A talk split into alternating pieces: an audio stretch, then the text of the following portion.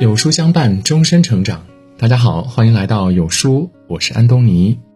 今天我们要分享的是：中国式夫妻最缺什么？婚姻中，谁都想拥有一个懂自己、知冷暖的伴侣，但在现实生活中，夫妻俩之间呢，总会出现各种鸡飞狗跳的问题。而问题的症结，即使苦苦思索，依然找不到答案。为此，两个人长久消神，疲惫不堪。下面是有书君总结的中国式夫妻最缺的八个细节，读后让你豁然开朗，从而拥抱融洽的婚姻状态。一、开放的沟通和细腻的表达。心灵花园节目中有对夫妻因为干家务闹得不可开交。妻子抱怨丈夫从不帮忙，为了家庭和睦，她多次隐忍不说，但心里的委屈和劳累却无处安放。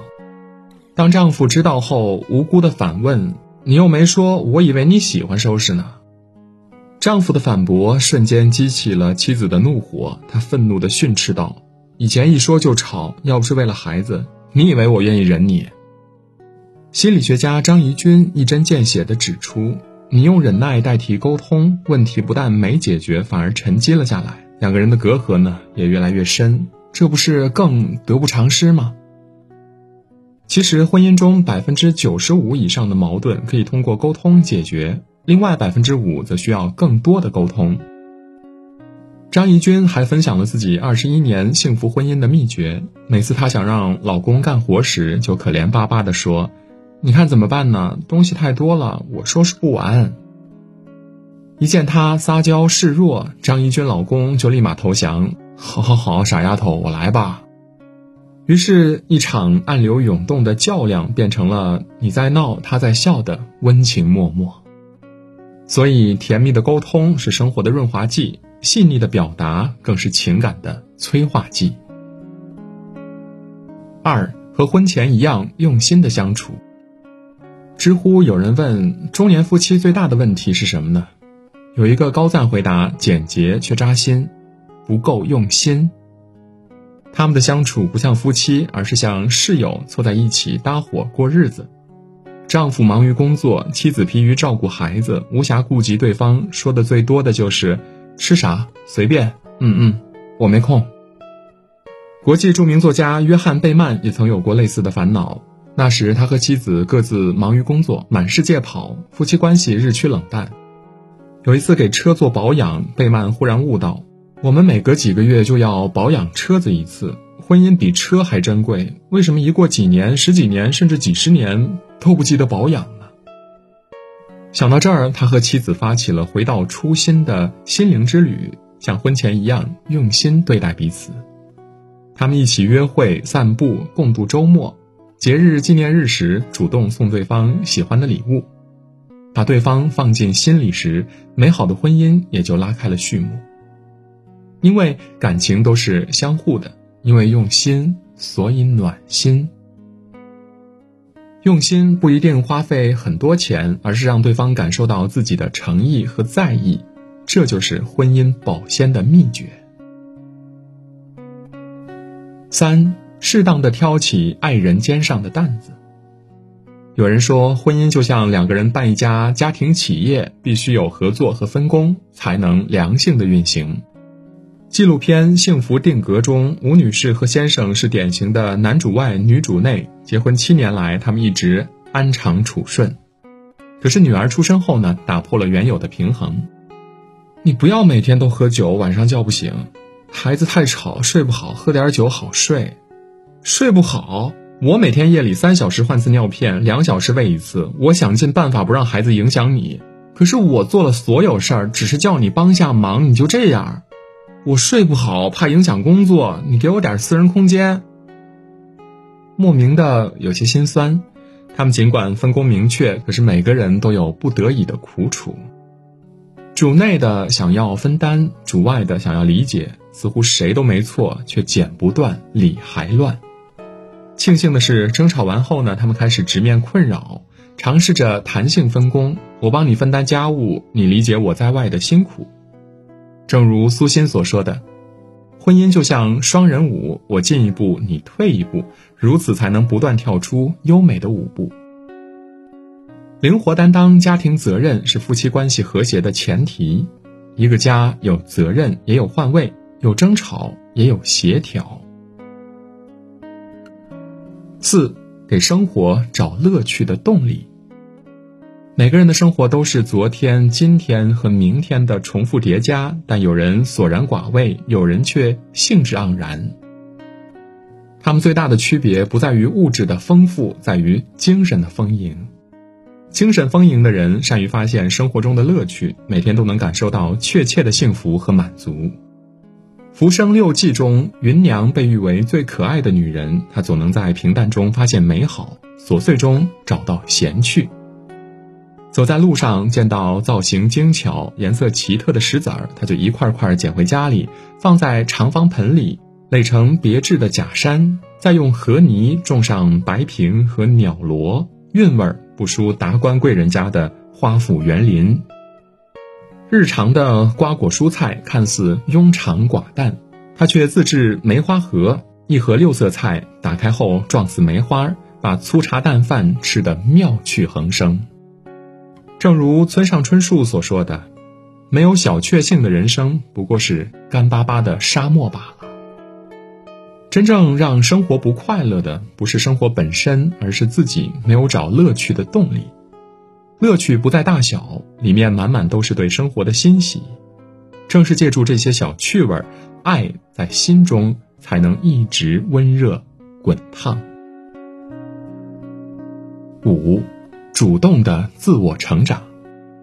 网上有一句很火的话：“就算你嫁给世界首富，也不要放弃自我成长。”因为夫妻就像上楼梯，你不努力一起爬，他迟早会遇到另一个人。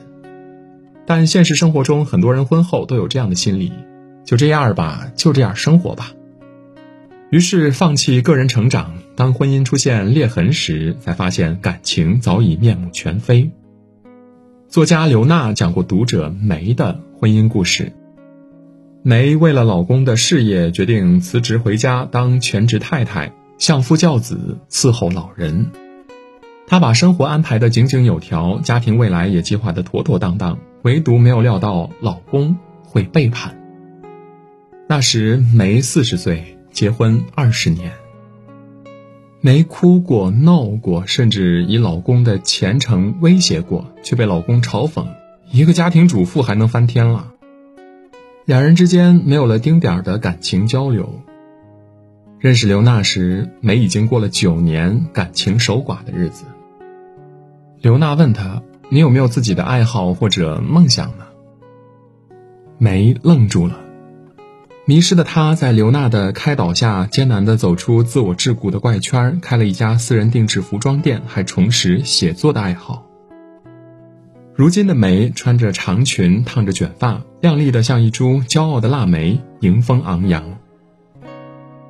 事实证明，婚姻看似是两个人的结合，其实志还是自我成长、自力更生。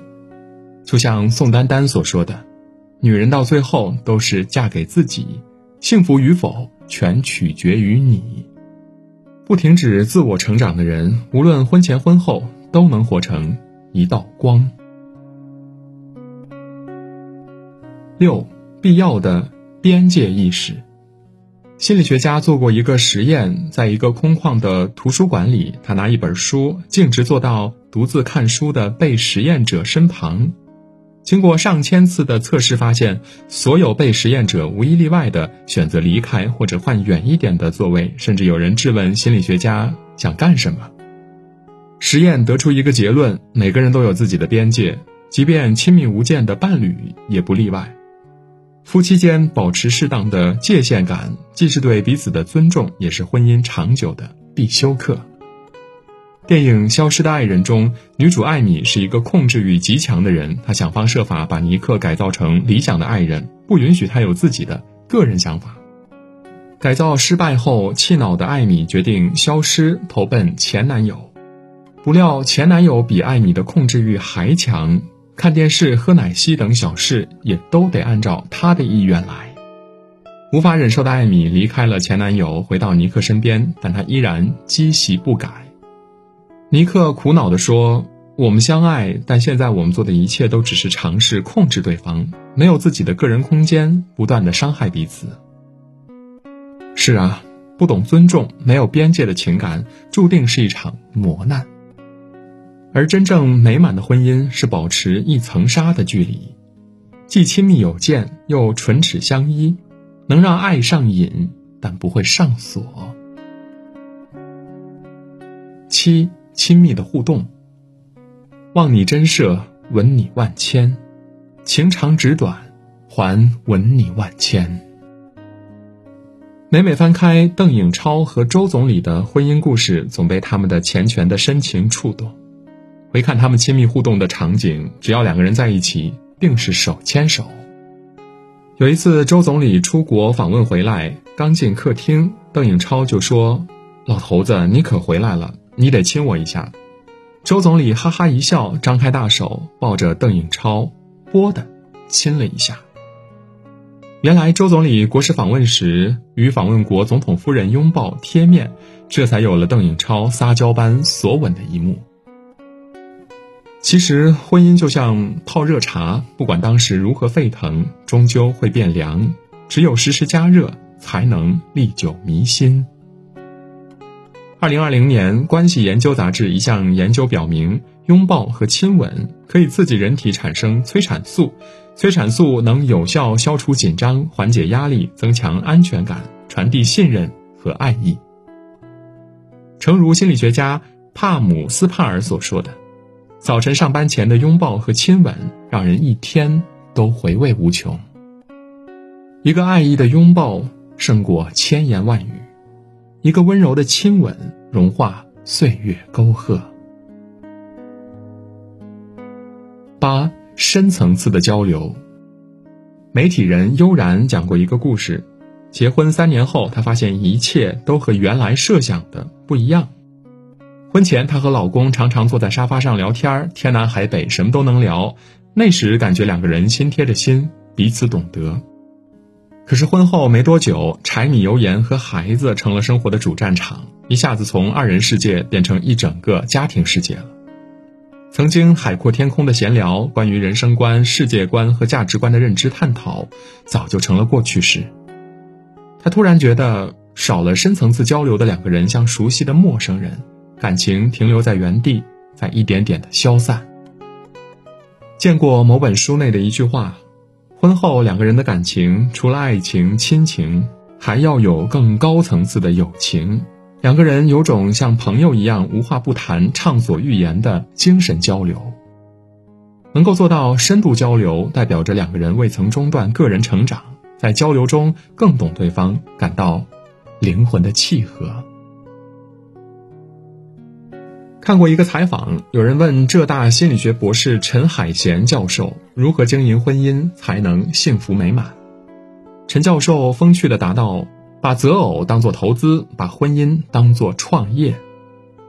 投资是寻找有成长性、有潜力的优质项目，但创业不同，创业意味着这个项目是自己的，必须不断增加投入，主动优化，甚至包括改变自己，以便它向着更好的方向发展。”投资只是选择，但创业却是行动。所以，用投资的眼光寻找爱人，用创业的行动经营婚姻，人生何愁不幸福呢？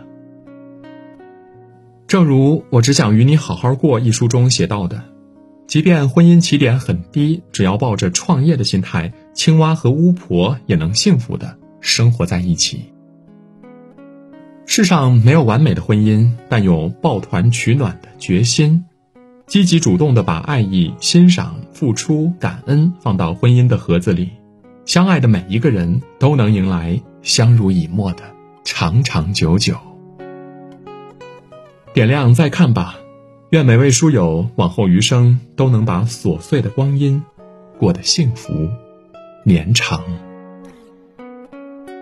好了，今天的文章就分享到这里。如果您喜欢今天的文章，或者有自己的看法和见解，欢迎在文末留言区和有书君留言互动。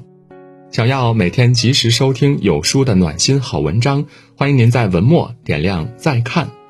觉得有书的文章还不错，也欢迎分享到朋友圈，或者将有书公众号推荐给朋友们，这就是对有书君最大的支持。明天同一时间，我们不见不散。